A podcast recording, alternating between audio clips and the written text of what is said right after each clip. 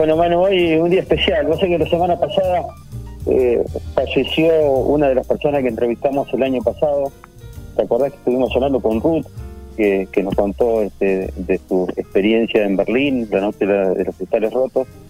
Y bueno, la semana pasada, cerquita de, cumplir sus 100 años, lamentablemente el COVID este, se, la llevó a Ruth y la verdad que, que me quedó como, un, como una sensación amarga de, de, no haber hecho más, ¿no? De no haber podido transmitir más historias de este tipo.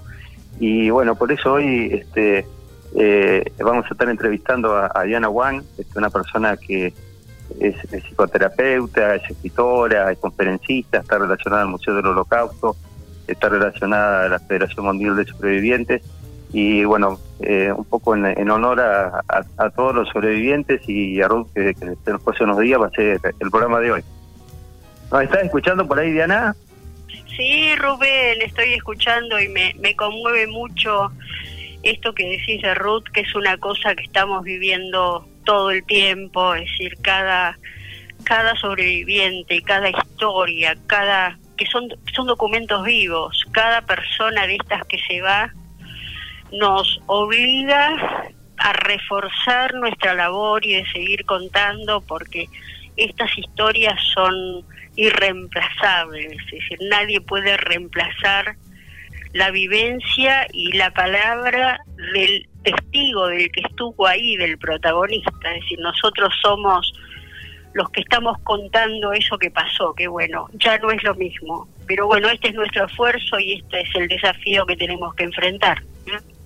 Diana, ciudades este, de, Polonia como, como Leópolis este, o, o eh, Beton tienen que ver con, tu propia historia. Eh, cuando fue la ocupación de, Alemania en 1939, apareció también ahí el, tan macabro proyecto este de pureza racial, aparecieron los guetos primeros, los campos de exterminio después. Pues me gustaría que nos cuente cómo es la relación de tu historia personal con, con, estas, con estas ciudades. Ok, me encanta que dijiste Leópolis, que este era una, la ciudad, eh, nosotros la conocíamos como el BUF, eh, tiene como tres, cuatro nombres. Eh, y Leópolis fue uno de los nombres que, que tenía la ciudad. Fue antiguamente la capital del reino de la Galicia, que era toda una provincia que tomaba el sur de Polonia, el sur de Ucrania, el norte de Austria, es decir, toda una zona ahí. Entonces, la, esta era la capital de, ese lugar. Eh, bueno, y Stri, eh, que es la ciudad de donde provienen mis padres, eh, sería la ciudad en donde hubiera nacido yo si no hubiera pasado lo que pasó. Stri está al sur del Buf, de Leópolis, está a unos 70 kilómetros al sur. Eh, hoy parece hoy parece poquito 70 kilómetros. En aquella época 70 kilómetros era toda una travesía que se hacía no como como ir para nosotros al exterior. Eh, bueno Stri era era una ciudad eh, relativamente importante, tenía en aquel momento 30.000 habitantes, cosa que no era una aldea ni un poblado, era una ciudad. Tenía teatros, tenía cines, tenía eh, eh, eh, iglesias católicas, iglesias ortodoxas rusas, sinagogas, una importante estación de tren, bueno, era cafés, era, era una ciudad muy, muy agradable con un río, con un río cerca.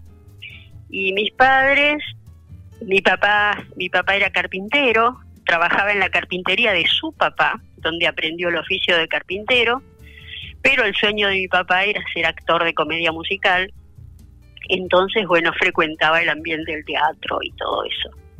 Eh, no era un intelectual, eh, no, no, leía filosofía, pero le, le encantaba decir la vida, eh, esta vida más ligera, esta vida de, de los actores. Mi mamá, mi mamá era de una familia muy, muy pobre, pero muy, muy pobre eh, eh, perdió a su mamá cuando era chiquita y vivían en la trastienda de un negocio de, venta de cueros. Eh, mi mamá con sus cinco hermanos y su papá en una sola habitación. Y bueno, él, eh, empezó, no pudo, no pudo hacer la escuela secundaria, que habría sido su sueño.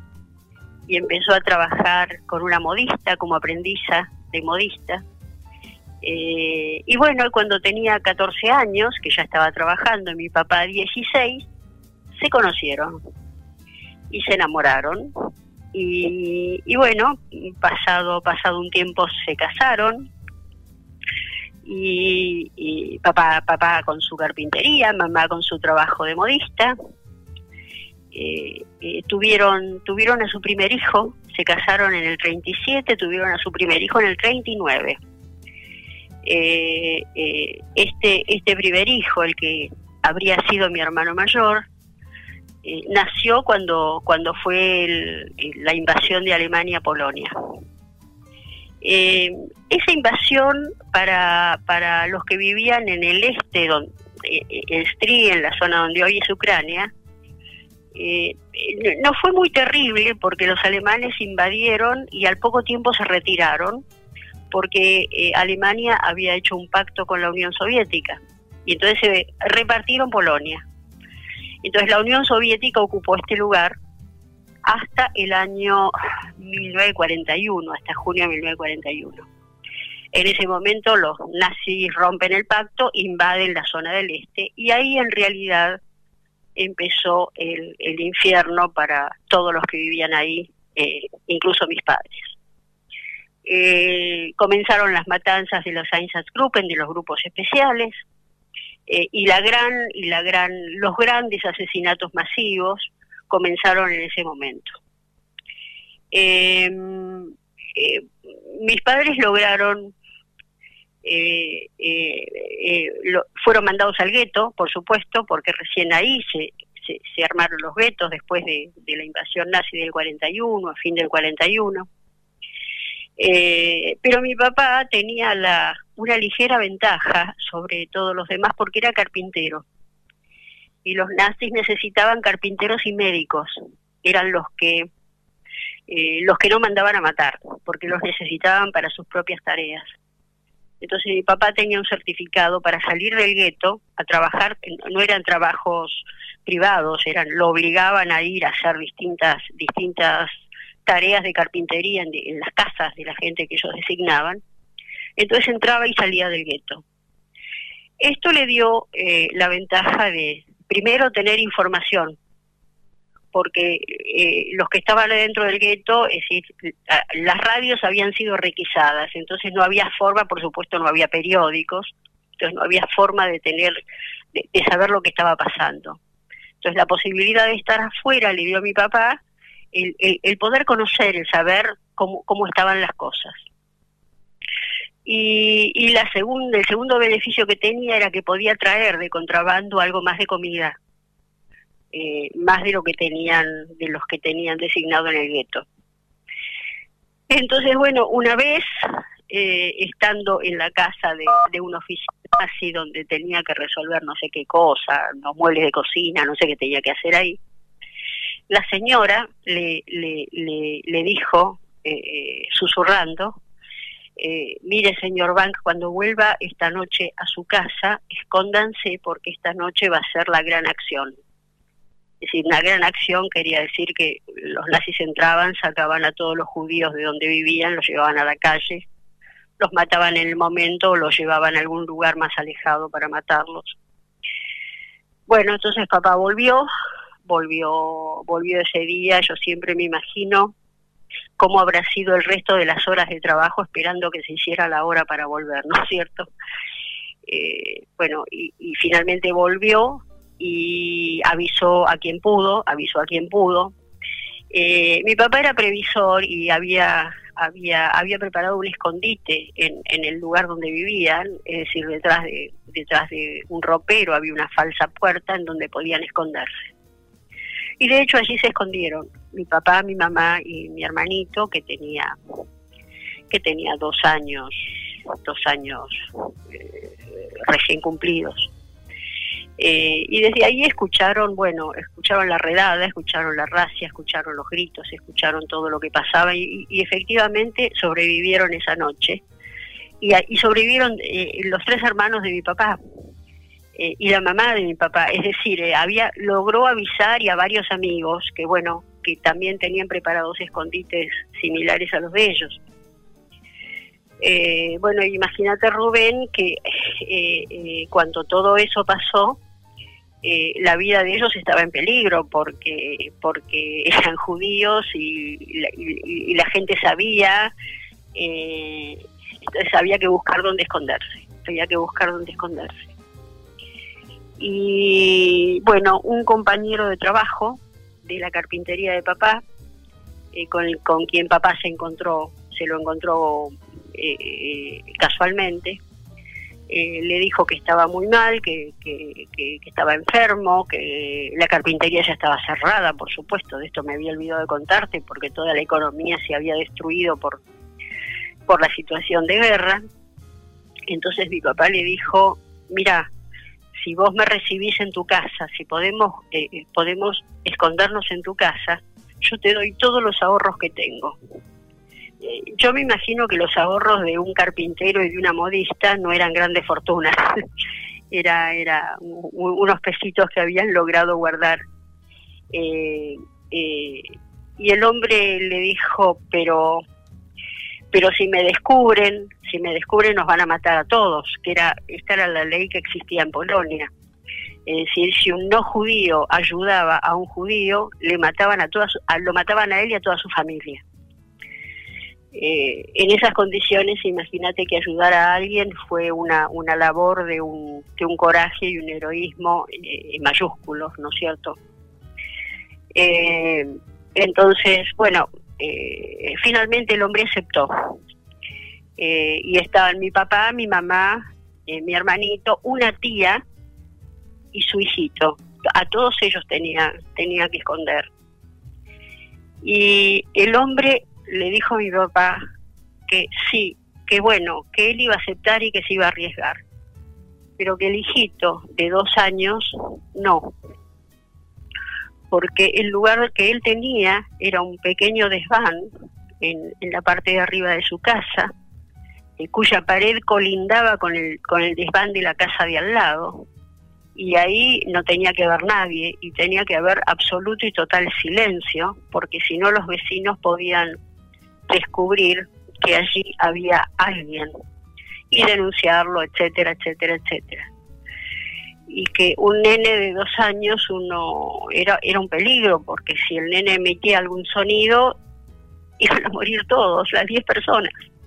Es decir, el hombre con su familia y los que estaban escondidos.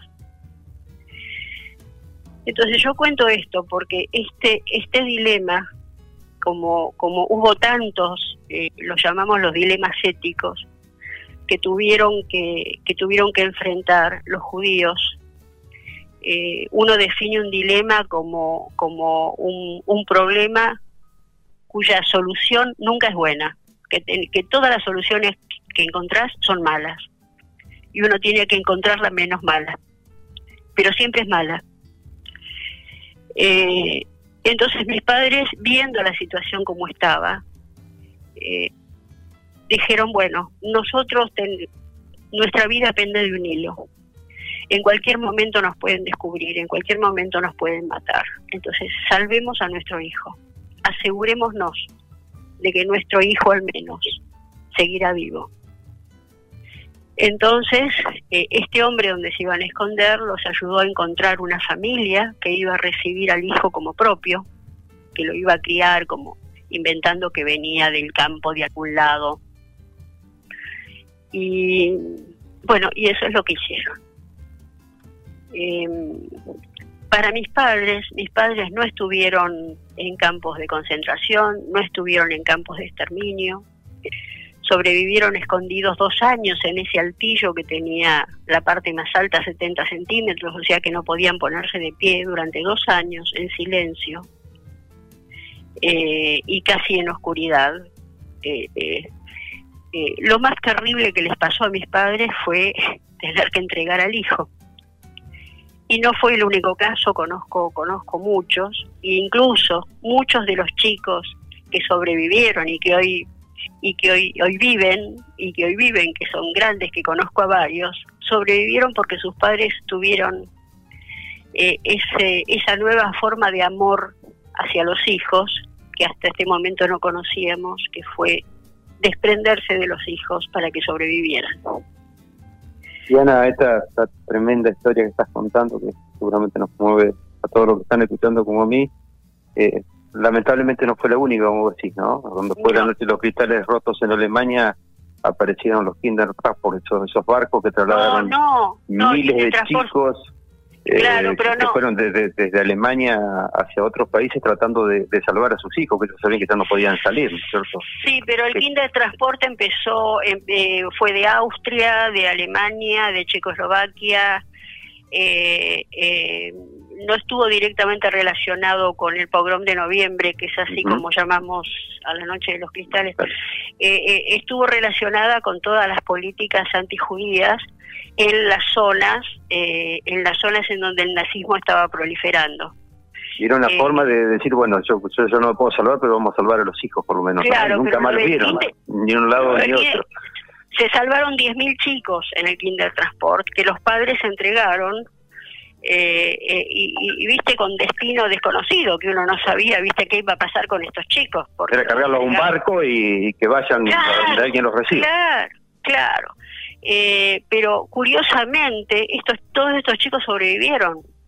Y muchos de estos chicos recuperaron contactos con sus familias, otros no, otros no, otros, entre ellos mi hermano, porque eh, cuando terminó la guerra milagrosamente sobrevivieron mis padres, lo primero que hicieron fue ir a buscarlo, bueno, y la familia les dijo que, había muerto. Eh, hago la historia corta porque podría ser la más larga. Eh, Zenus, era el nombre de tu hermano, o el nombre de tu... Sí, Zenus, Zenus. Eh, mi mamá decía que la traducción en castellano sería Zenón, que es un nombre antiguo que, que ya no se usa, que se usaba en el campo. Bueno, les dijeron que estaba muerto y cuando pidieron el cuerpo, que no, no se acordaban dónde estaba, eh, con lo cual inmediatamente imagínate que la idea de que, de que no lo querían devolver eh, eh, los cubrió y lo buscaron desesperadamente y nunca lo pudieron encontrar. Es decir, yo hasta hoy no sé si mi hermano sobrevivió o no, si mi hermano está vivo o no. Si estuviera vivo hoy, hoy estaría por, hoy tendría 81 años, podría estar vivo, podría. La edad de mi eh, padre. La edad de tu padre, mira. Eh, sí, yo conozco gente de más de 90, gente de casi 100 que está lúcida, que está bien, así que podría estar vivo, vaya uno a saber. Eh, no hay forma de encontrarlo porque porque no sé el apellido de la familia donde fue entregado mis padres nunca me lo quisieron decir porque mis padres tenían la idea de que de que de que a Zenus una vez la vida le había le había cambiado los parámetros y decían bueno déjalo ahora no le cambiemos la vida nuevamente ahora que es grande entonces no sé.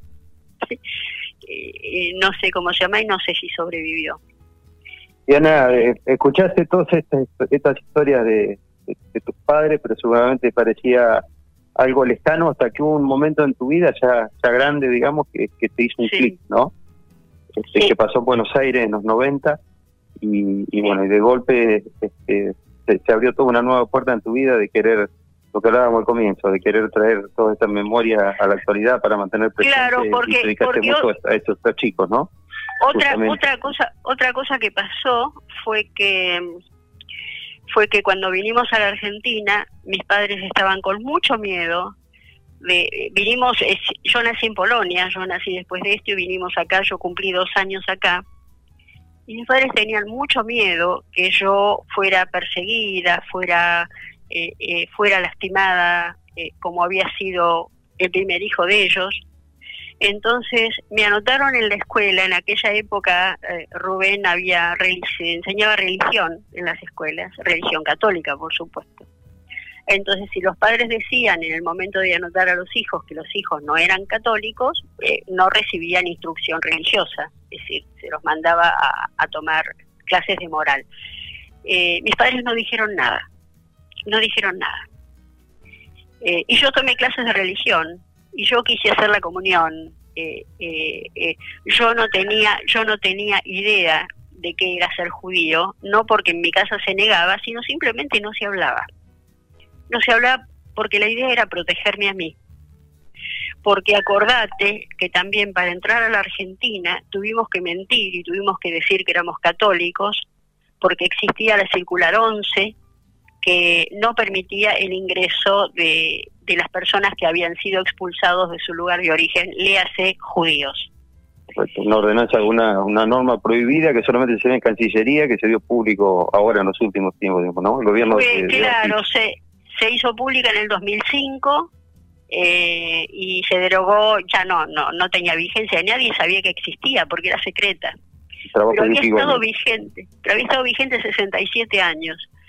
Eh, antes de que comenzara la guerra, porque la ordenanza, la directiva fue el 38, eh, y la guerra empezó un año después.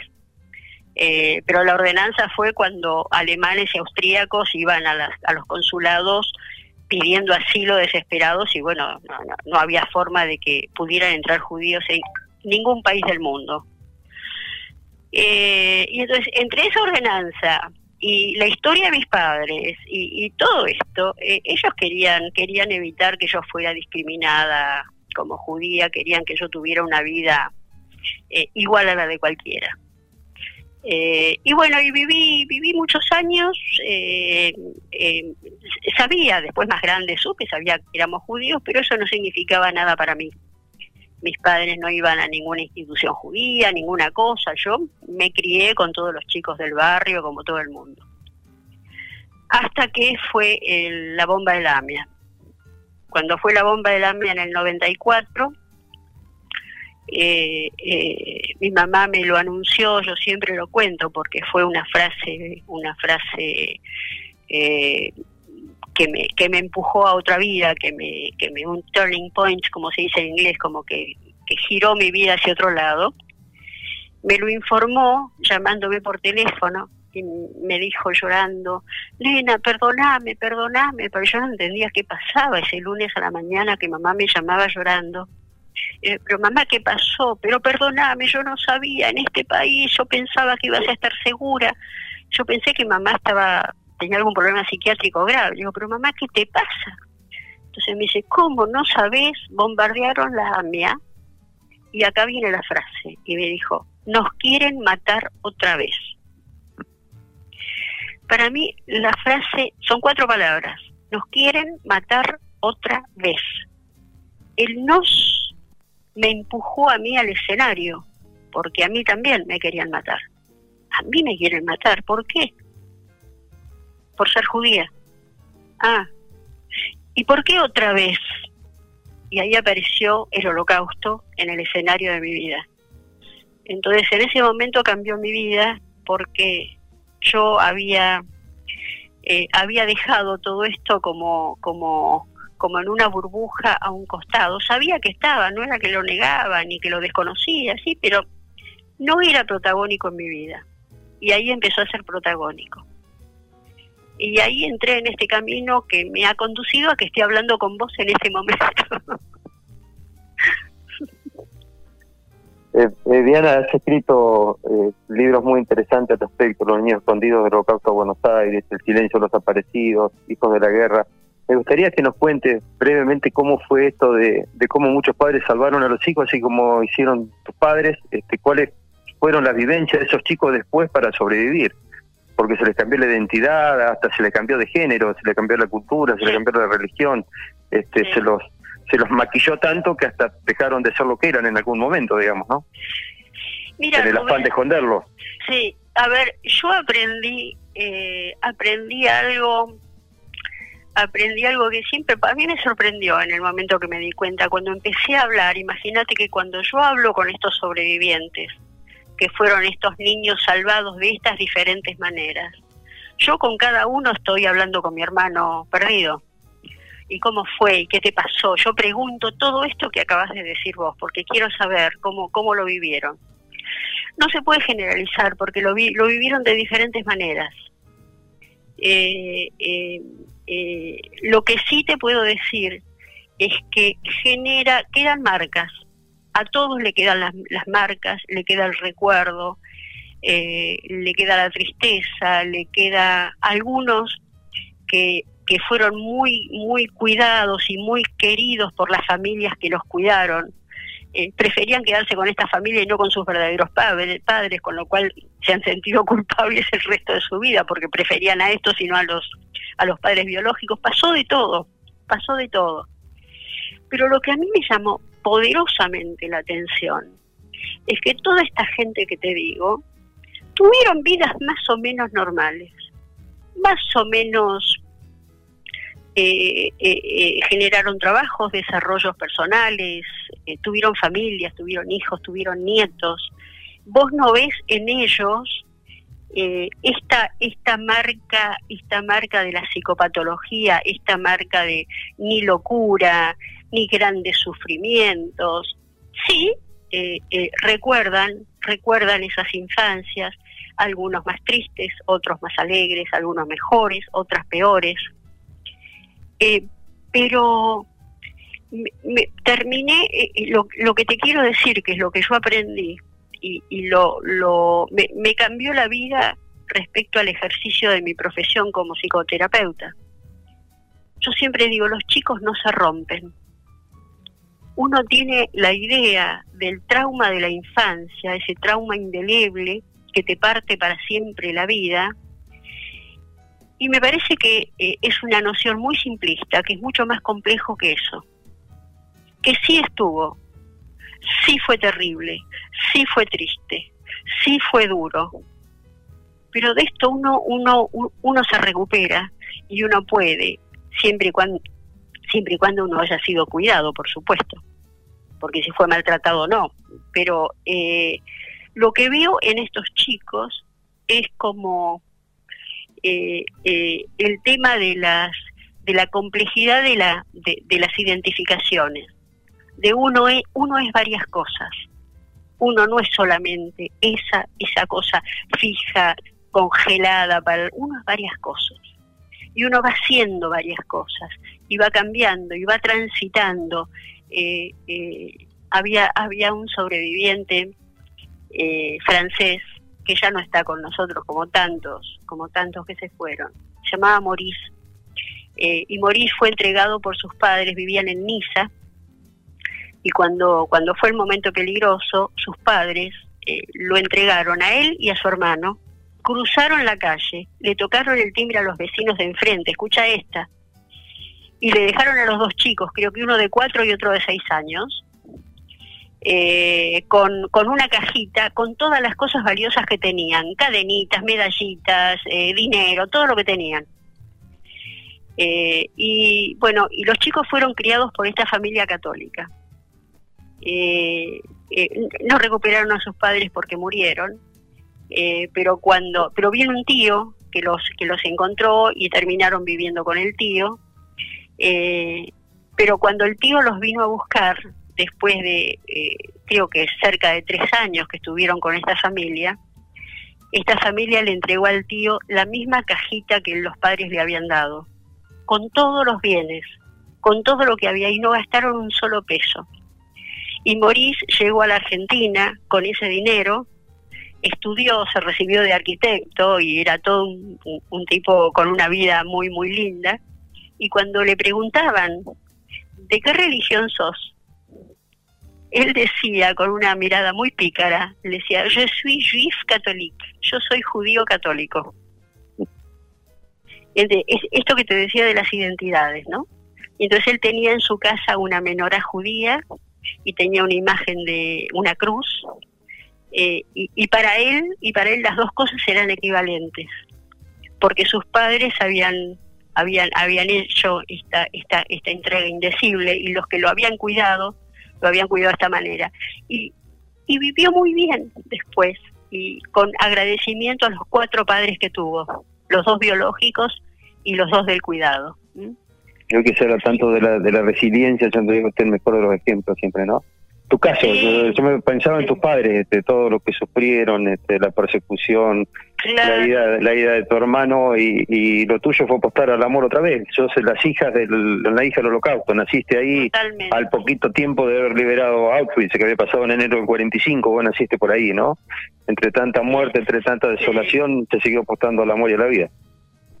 Sí, sí, sí, mis padres tenían mucho miedo de quedarse ahí, por eso nos fuimos porque eh, no solamente porque eh, no querían vivir bajo, bajo el régimen comunista, que, era el que se apropió del, de, todo el territorio, sino porque los judíos eh, que volvían a sus casas muchas veces eran atacados, eran matados, porque la gente, los vecinos se habían apropiado de, de, las cosas y no querían que los dueños anteriores las rescataran. Bueno, querían irse de ahí.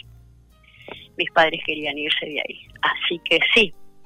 Hay entre esas eh, historias que he leído que contás, hay una que me llamó mucho la, atención, el, el, de este chico judío este, que, que lo llevaron a casa y, por una cuestión de, que había sido, este, tenía la, circuncisión de, bebé dentro de su cultura, fue disfrazado de, nena, digamos, de niño ah, durante muchos años para que no sea descubierto, ¿no? Claro, claro, claro, vivió, le dejas, le dejas crecer, un varón le dejas crecer el pelo, le pones vestidito y bueno, imagínate todo el entrenamiento que tenés que hacer con el chico para que empiece a conducirse como una nena. Y si es una nena, eh, no le iban a bajar los pantalones para ver si estaba circuncidado. Y lo curioso, no fue el único caso, hubo varios, ninguno se transformó en homosexual. Esta es otra cosa que uno aprende. Es decir, si un chico juega con muñecas, si un varón juega con muñecas, no necesariamente va a ser homosexual. Eh, la homosexualidad pasa por otro lado. Eh, y, y, esta es otra cosa que uno aprende, ¿no? Eh, tantas tantas nociones que da por hecho que no que no son así. Bueno, la verdad es un encanto poder escucharte este, y bueno, que nos está escuchando del otro lado, si quieren acceder a tus libros, tenés un muy lindo blog, además de tu trabajo este, personal con muchas de estas historias. Bueno, está el teléfono, el micrófono abierto para que nos cuentes lo que quieras, para transmitir lo que quiera a la gente. Nosotros tratamos de aportar un pequeño granito de arena a tener memoria, justamente, ¿no? Creemos que que justamente el gran desafío de la historia es poder saber de dónde venimos para saber a dónde vamos, que parece un versito, pero eh, es nada más y nada menos que eso, ¿no? Mira, lo que lo que quisiera decir eh, a, a, a, los que están escuchando en este momento y tal vez a los que van a escuchar si esto se va a grabar. Eh, yo formo parte del Museo del Holocausto y los invito con enorme entusiasmo a entrar en la página del Museo del Holocausto, eh, Museo del Holocausto de Buenos Aires, no me acuerdo cómo es la página web, eh, y hacer la visita online. Se llama visita 360 grados. La pueden hacer de dos maneras. La pueden hacer por su propia cuenta y, está muy bien, muy, muy bien organizado y el museo está maravilloso. Es un museo eh, moderno con la última tecnología posible, totalmente interactivo, que bueno, la pandemia eh, cortó el comienzo de las visitas, empezó a funcionar y bueno, eh, y ahora estamos esperando recuperar la presencialidad. Y la otra forma se puede se puede pedir turno para una visita guiada, para grupos, para personas individuales. Lo recomiendo enfáticamente, eh, porque te da un panorama de todo lo que pasó, de la involucración en Argentina, de cosas que tuvieron que, que estuvieron pasando acá, que, que, no, no son conocidas. Eh, recomiendo, recomiendo con mucha, con mucha fuerza que entren y que lo vean. Bueno, Manuel, nos estás escuchando ahí. Los estoy, pregunta para Diana. Los estoy escuchando. Bueno, este, gracias eh, por, por su testimonio, por sus historias, eh, por todo. la, la, página del, del museo es www museodelholocausto.org.ar, ahí pueden este, darse una vuelta y está incluso ya desde de cuando pones en Google el recorrido virtual de 360 que dice Diana. Simplemente agradecerle, eh, realmente el testimonio es increíble y me voy a quedar con una frase que dijo una nueva forma de amor cuando arrancó la, entrevista en el de hoy. Una nueva forma de amor, me quedó esa, esa frase. Muchas una forma de amor que, que, espero que ninguno de nosotros tenga que ejercitar nunca. Exactamente. Muchísimas gracias, eh, Diana. Bueno. Gracias, gracias a ustedes y gracias por la difusión. Bueno, Diana, un beso grande. ¿eh? Muchas gracias por el contacto. Tengas un buen día. Beso, Rubén. Gracias, buen día.